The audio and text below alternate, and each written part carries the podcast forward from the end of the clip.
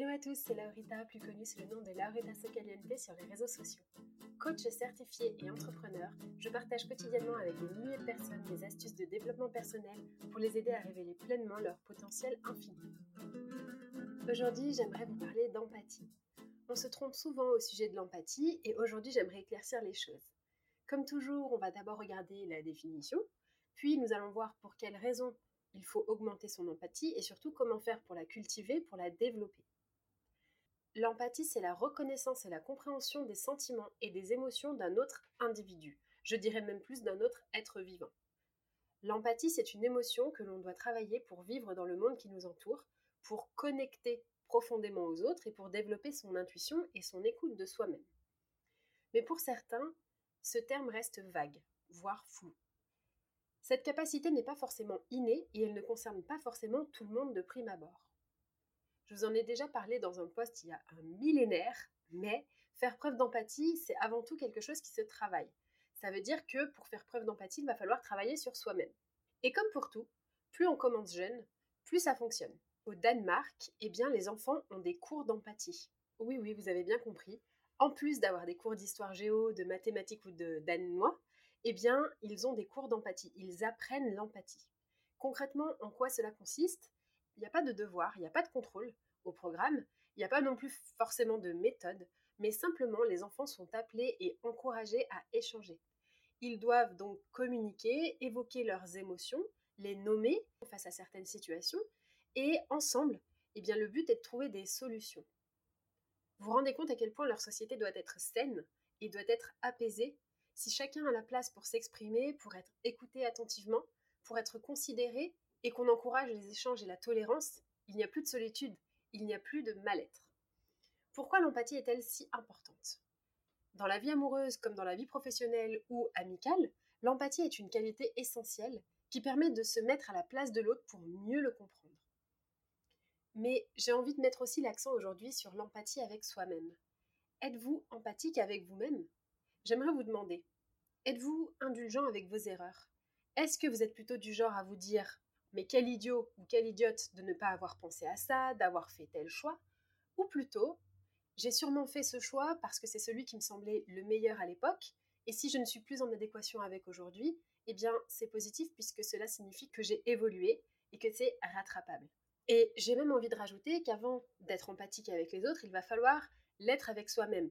Et la bonne nouvelle, c'est que vous pouvez le travailler avec vous-même tout le temps, chaque jour. Donc pourquoi attendre? Être empathique avec soi-même, ça permet de gagner en estime de soi, ça permet de se sentir plus aligné aussi, mais surtout ça permet de mieux se connaître et donc de mieux être à même de d'aider les autres et de comprendre les autres. Et pourquoi est-ce important de comprendre les autres? Eh bien tout simplement parce que nous sommes des animaux sociaux et qu'on a besoin d'interaction, on a besoin d'être entouré, on a besoin des autres pour vivre, et donc l'empathie permet de mieux connecter. Elle permet de ne pas poser de jugement sur les ressentis de la personne en face et surtout d'ouvrir son esprit.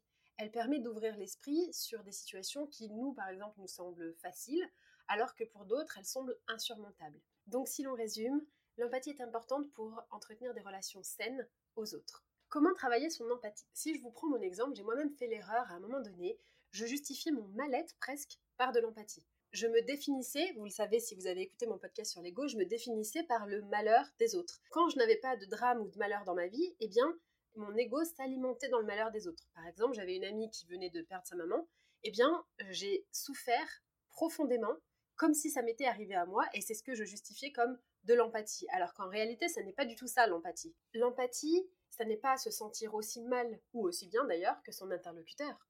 C'est la reconnaissance et la compréhension des sentiments et des émotions de quelqu'un d'autre, et c'est simplement le comprendre et l'écouter. Et ça, c'était l'erreur que j'ai faite et que je voudrais que vous évitiez de faire.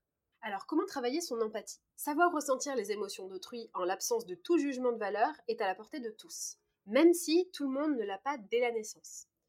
Ça nécessite parfois un apprentissage et un savoir-être. Donc, premièrement, avant d'aider les autres et d'aimer les autres, il faut d'abord s'aimer soi-même. En travaillant sur sa confiance en soi, on apprend à mieux se connaître. On se comprend et on s'accepte davantage, et c'est un premier pas pour comprendre les autres. On peut travailler son estime de soi à travers la méditation, à travers le coaching aussi, à travers le sport. Ensuite, il faut être curieux. Être empathique, ça suppose que vous vous intéressez aux autres et que vous allez devoir pratiquer de l'écoute active. L'écoute active, c'est poser des questions, mais c'est aussi reformuler si besoin, demander à la personne si c'est bien ça qu'elle a voulu dire pour vérifier qu'on a bien compris, et surtout, c'est être intéressé par les réponses. Donc, poser des questions, interroger les autres sur leurs sentiments, sur leurs émotions, sans forcément essayer de trouver des solutions en permanence. Avoir de l'empathie pour quelqu'un, ça n'est pas résoudre tous ses problèmes.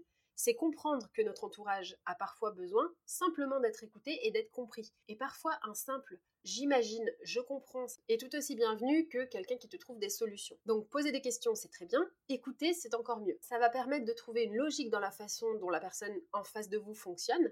Et puis, ça va vous permettre à vous aussi de vous enrichir puisque vous allez pouvoir comparer les différents types de réactions face à diverses situations. Utilisez vos oreilles, mais pas que. Pour être empathique, il va falloir utiliser vos yeux. Le langage corporel est tout aussi important.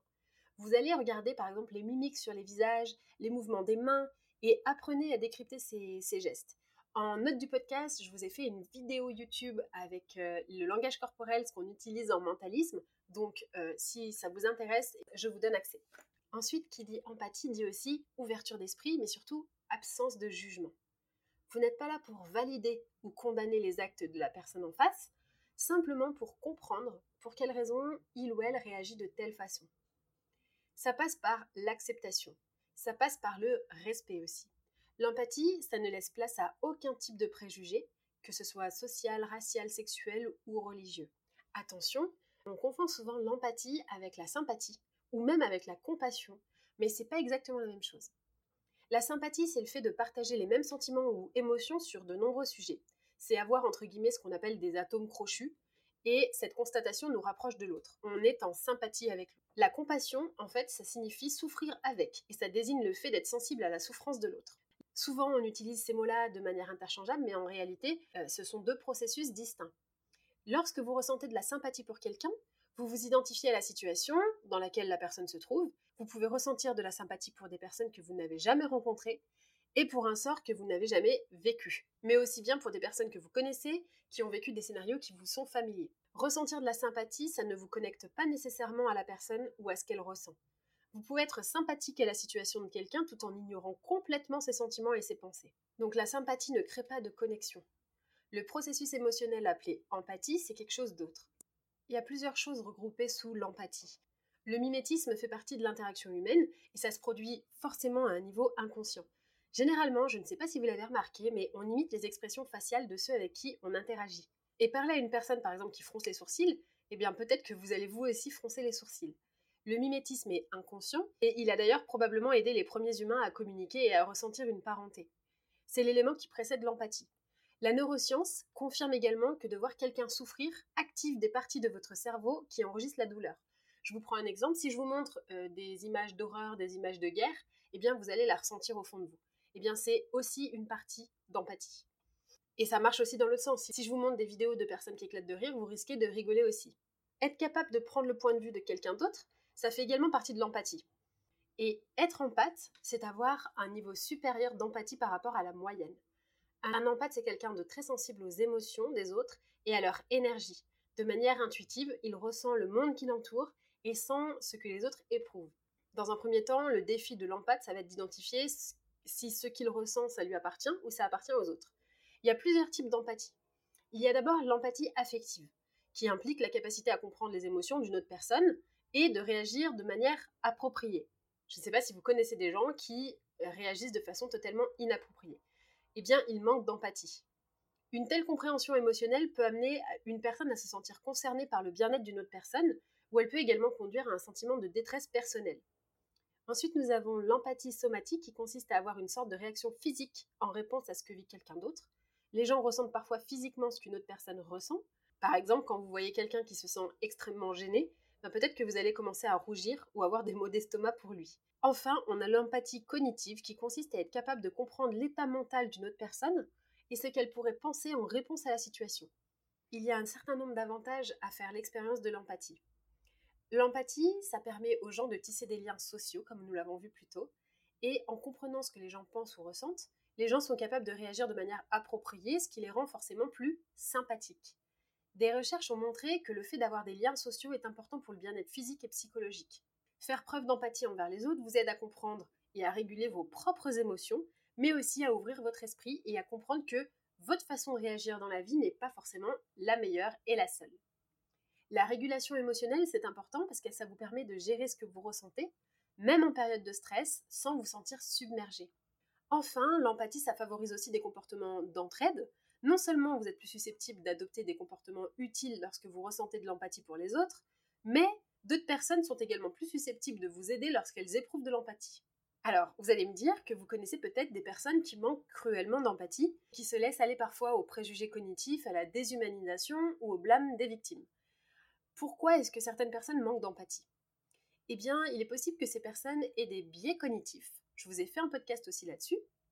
Parfois, la façon dont les gens perçoivent le monde qui les entoure est influencée par un nombre de biais cognitifs. Il existe par exemple le biais de confirmation, qui consiste à privilégier des informations confirmant ses propres idées préconçues ou ses hypothèses, et à accorder moins de poids aux hypothèses qui vont en la défaveur de ses croyances. Nous avons tous des biais cognitifs, et ces biais peuvent rendre difficile la vision de tous les facteurs qui contribuent à une situation, et ils peuvent également réduire la probabilité que les gens puissent voir une situation du point de vue d'un autre. Ensuite, on a des personnes qui considèrent que si les gens sont différents d'eux et ne ressentent pas ce que eux ressentent, eh bien alors ils sont dans le faux. Ensuite, euh, parfois, les personnes manquent d'empathie tout simplement parce qu'il y a un manque de communication. C'est pourquoi, pour faire preuve d'empathie, il faut beaucoup poser des questions, communiquer et se connecter. Je vous prends un exemple très très commun. Si euh, y a une catastrophe ou un conflit dans un pays étranger, certaines personnes peuvent être moins susceptibles de ressentir de l'empathie parce qu'ils pensent que les personnes qui souffrent sont fondamentalement différentes d'eux. Ensuite, lorsqu'une personne a vécu une expérience terrible, eh bien parfois, certaines personnes font l'erreur de blâmer la victime pour sa situation. C'est la raison pour laquelle on demande souvent aux victimes des crimes ce qu'elles auraient pu faire différemment pour prévenir le crime.